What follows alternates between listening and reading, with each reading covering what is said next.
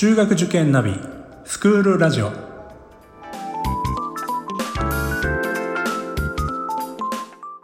スクールナビゲーターののびるです。この番組は中学受験を目指すご家庭に学校の先生からの生の声や受験に役立つ情報をお届けするラジオです。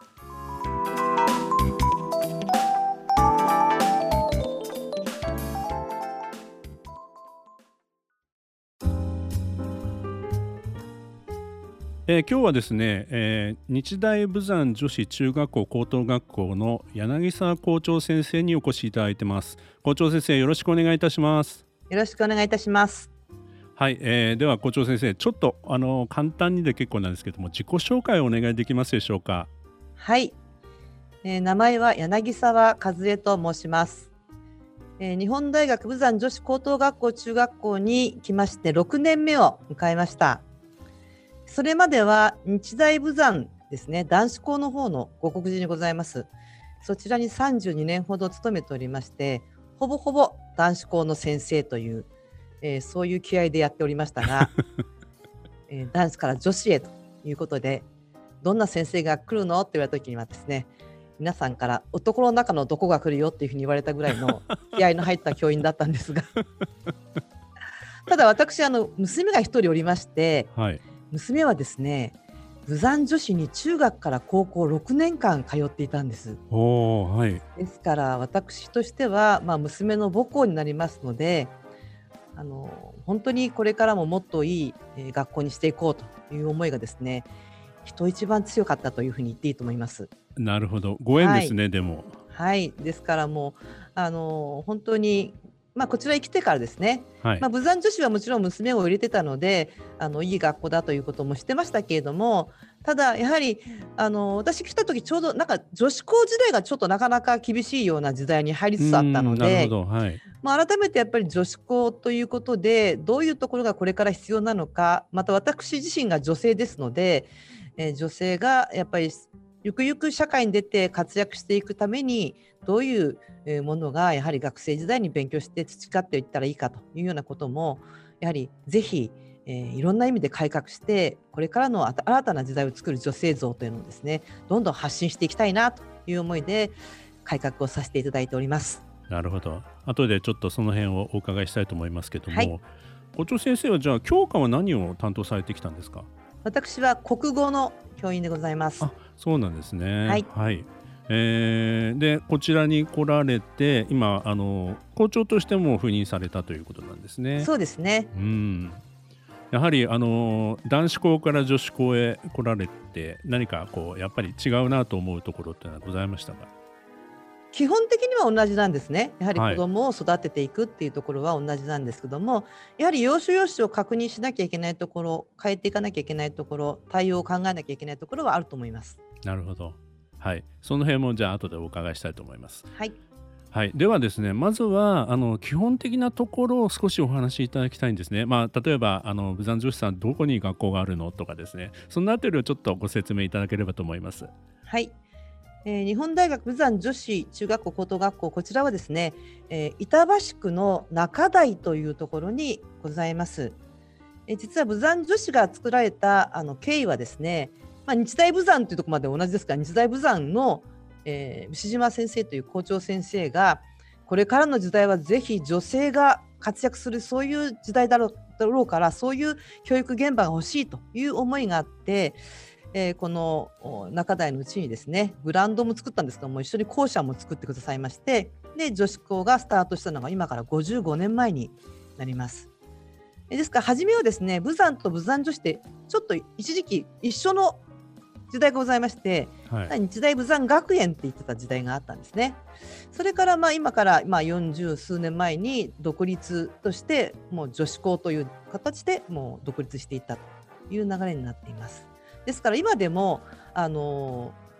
放課後っていうんですかねお昼過ぎですね午後は武山があのグラウンドの方に車でやってきまして授業をやってその後午後はあの体育の授業の後ですね、えー、野球部とかサッカー部とかがあの、まあ、グラウンドで練習するというような流れがございますのでまあ、女子校でありながらふとグラウンドを見ると男の子がサッカーやってるっていうようなそういう環境でもございます。あの日大系の中でも別学であるというのは、はい、本当に武山さんと武山女子さん、はい、はい、ということになると思うんですけどもあのその今お話しされてたそのグラウンド以外の部分でも交流というのは他にもあるんですか？今まではですね意外とあのあったんですけどもなかなかやっぱりそれぞれの学校の行事とこううまくかみ合わなかったりとかまたはあの流れがちょっと違ったりしてえー、主だって何かってことはないんですが、まあ、私来た一時期はですね文化祭なんかでちょっとお互いに交流し合うということもさせていただいたんですがちょっとコロナになってですねまたそういうのも全部ストップしてしまったのでまたいろいろと見直していく必要があるのかなという感じがいたします。なるほどねはいあのー、まあいわゆる高校だけに限って言うと、はい、えー、まあ、全国を見てもその公立学校での別学っていうのは本当に少なくなってますよね。そうですね。まあ、そういう意味では私学での別学っていうのは私も非常に関心がありましてありがとうございます。はい、あのやっぱりこれはまあもちろんねあのその男女差みたいなこととは別の話として、まあ、それぞれの教育環境の中で、まあ、てあの必要な教育っていうのを、まあ、別々に行うっていう意味っていうのはあるのかなっていうふうに実は私男子校出身なもんですから。あそうですか、はい。まあ、そういうこともすごくあの関心がございます。はい。まあ、あの私の娘も武山女子中学からずっと6年間ですね高校も含めてあの勉強させていただいたんですけどもまあ、私武山でも男子だけ武山女子は女子だけですけどもあの本当に別学の子供たちっていうのは仲がすごくいいんですよね。あわかりますわかります。はい、あの男の子の方もすごく長くこう付き合ってるあの様子をよく見ておりますし、うちの娘などを見ていてもですね、まあ、娘もちょっと結婚して赤ちゃんが生まれたんですけども、あはいおめでとうございます。ありがとうございます。それでですね、その赤ちゃんを見にもう武山女子中学高校の時の友達がですねもう56人来てるんですよね家の方に、はいはいはい、もう卒業して10年以上経ってるんですけども、まあ、そういう付き合いができるっていうのは本当に別学の良さだなっていうふうに感じますね。なるほどね、まあ、世の中に出ちゃうとこう本音を言い合える仲間ってなかなか探すのは難しいですけど、はい、やっぱり高校時代とか中学時代に一緒に育った仲間っていうのは、はい、まあ、そういったなんか変なしがらみもありませんから。そうですね、はいあのよく男子校の中のあの卒業生なんか先生ちょっと来てとか言って呼ばれることがあって行ったりするんですけどももう本当40代50ぐらいになるそうな あの子どもたちも中学校の時に話してたのと同じような形で話せるっていうのが、多分もうそれぞれの社会的地位とか立場とかあるかもしれませんけどもそういうのを除いた意味でこう会って話せるっていう楽しさとかそういうところがあるんだと思うんですよね。なるほどね。はいまあ、そういったところからも、あの現在の、ね、中学高校生武山女子さんのなんか学校の雰囲気が今のお話からもあの伝わってくる想像できるお話だったと思うんですけども。ありがとうございます。まあ要するに先生いろいろこうこれからいろいろ変えていきたいという部分も含めて、はい、まあ、現在のその武山女子さんの教育の特色なんかを少しご説明いただけますでしょうか？そうですね。先ほどもちょっと申し上げましたがやはりあのこれからの女性の在り方っていうのはですねやはり女性がやっぱり自分で一人で生き抜く力をやっぱり養って自分でそして社会に出てもやはり自分の意思で自分の人生を切り開いていくようなそういう時代になっていくというふうに思いますし、えー、まあ、それに基づいたさまざまな教育を中学高校の時には勉強してもらいたいなと、いろんな経験をまず積むということですよね。学生だからこそ積める経験っていうのもありますのでそういう経験をたくさん蓄えてでいざ社会に出る時にはもういろんなですね経験を使って社会を生き抜いていってもらいたいなという気持ちがございます。例えばあの取り組まれているところとしては、まあ、キャリア教育なんかも多分と取り組まれていると思うんですけども、はい、まあ、どういうどのようなあの感じで、えー、キャリア教育なんかされてるんですか、まあ、中学校においてはですねあのエナジードという教材を使ってですね考え方一つをやはりあのあって当たり前じゃなくてあったものがかつてはなかったと。かつてはなかったものをどういうふうにゼロから作り出していったかと。それからではこの先どういうものが作られていくのかと。いうようなことをですねお互いに話し合って意見を述べたりし合うようなそそして新たな発想考え方っていうのを、えー、まあ一つのチャンスにしてですね自分の考えを発表できるというようなそういうあの教材を使ったりとかもしています。実際にはそういうのを自分で立案したり企画したりとか、まあ、そういった機会もあるんですか？あのまあ、プレゼンテーションというのをかなりいろんな教科も通じてやっていただいておりますし特に中学3年生の卒業発表というのについては、まあ、自分の好きなものをこう考えてそれを全部プレゼンテーションできるように作っていくというようなそういうものもやっていただいてやってもらってるんですね。でまあ、ICT 教育の方も私来てからすぐいろいろと取り組ませていただいたのでタブレットを使っての発表活動の発表するっていうのが、まあ、私来た時にはやっぱり子どもたちなんとなくですね気恥ずかしくて人前で話すことにちょっと照れちゃうところがあったんですけども、はい、このやはり45年、えーまあ、ICT を使いながらですねあのプレゼンテーションをするというのにかなり子どもたちも浸透してますのでもう堂々と人前で自分の研究発表できるというふうな形になってますね。はい、そしてこれを元にして高校生でもやはり発表をどんどん行っております。やっぱりその社会に出て女性が働く、まあ、活躍する際にはやはりまあ相手がいてその相手とのコミュニケーションであったりとかそういったプレゼンする力というのは、まあ、男女を問わず、えー、まあこれまでは男性が中心でやってたみたいな時代っていうのは長かったと思うんですけどもそういったところで活躍できる女性になってほしいと、まあ、そう、ね,、いった願いがあるということですよね。はい。まあ、臆せずに誰かについていくではなく自分から進んでいけという思いがございます。なるほど。まあ、そのためにはまあやはり知識とか、はい、やっぱりあのいろんな技術とか、まあ、そういったものも身につけておかなければいけない、はい、ということだと思うんですけども、まあ、基礎をですねやはり中学、高校でしっかり経験してもらいたいし、身につけてもらいたいなと思ってます。なるほど。語学についてはどんな感じですか？そうですね。語学についてもいろいろとあのこちらに入ってきてからですね対応させていただいてますけどもまあ、ネイティブの先生についても2人だったのを4人というふうに増やしてますし、まあ、英語を使ってのあの、まあ、例えば校外学習でですね英語を使うようなものを入れたり修学旅行で英語を使うようなものを入れたりそして、今ちょっとできないんですけども中学1年生から行けるニュージーランドの短期英語研修みたいなものをですねやらせていただいておりました。あの中1で行った子どもたちは本当にあのまだまだなんていうか恥ずかしさっていうのないので中1ぐらいだと、はい、結構そのまま素の形でですねあのご家庭に、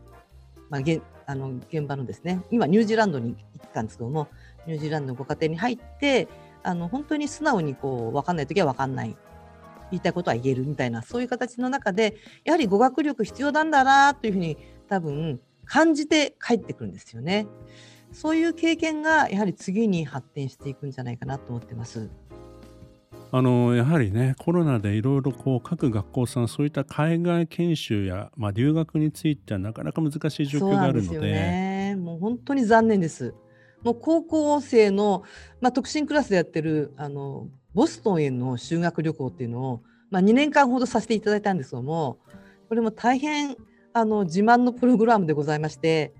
あのアメリカのボストンにはハーバード大学とか MIT とかございますからそういうところに行かせていただいて現地の大学生と、えー、まあ、コミュニケーションを取ったりまたボストンで働いている日本の方が女性ですね方にこう講義をいただいたりあとちょっとボストンから外れるんですけどもウェルズリーという女子大があるんですね。この女子大にもですね伺わせていただいてあの本当に、えー、素晴らしい環境の女子大なんですけどもそこであの現地の大学生とコミュニケーションを取ったりと最後はですねハーバード大学の学生に向かって、まあ、プレゼンテーションをするというようなそういうプログラムなんです。もう本当にあの2年間いい形で進めてたんですがこのコロナコロナになってしまってですね行けなくなって本当に残念だなというふうに思っております。はいまあ、そういう経験はねやっぱり一生に何度味わえるかわからない。特にその中高生時代に、はい、あのまあ、経験したことってすごいなんていうんですか印象に強く残るだろうし、はい、まあ、生きていく上での何かこう参考とか道しるべになるケースってもいっぱいあると思うんですよね。はい。まあ、私としてはこうきっかけに何かなってほしいなっていうのもあるんですね。うそうですよね。でもそのボストンに行くにしても多分学生だから受け入れてくれるっていうところがあそうですよね、はい、あると思うんですね。ですから本当に高校生という年齢だからこそ、まあ、経験できるようなプログラムですし、まあ、ニュージーランドの方は中1から行けるっていうところがですね、まあ、中1の春休みなんですけども、はい、あの多分海外行くのはもうちょっと大きくならないと無理だよって思う方も多いと思うんですがでももう話せなくても飛び込んでいって何か経験することで感じ取って自分のきっかけにして英語なりまた生活なりが変わっていくっていうところを、まあ、期待して経験できるような、うん、プログラムということでスタートさせていただいております。こちらも2年間やって本当に良かったんですがまたコロナでねできなくなっちゃって本当に残念ですが去年はですね、まあ、コロナ禍ではありましたけどもニュージーランドの現地校とあのオンラインでやり取りするという、はい、そういう形で少し形を変えてまあ、あのニュージーランドそんなに時差がないもんですからそういうことができるということで、まあ、そういうような形でちょっと置き換えながらやってますけどもでもやっぱり百聞は一見にしかずじゃありませんけど現地に行くのとやっぱり違うんですよねだから本当はぜひ早くこのコロナが収まっていただいて子どもたちいろんなことを経験してもらいたいなというふうに思ってます。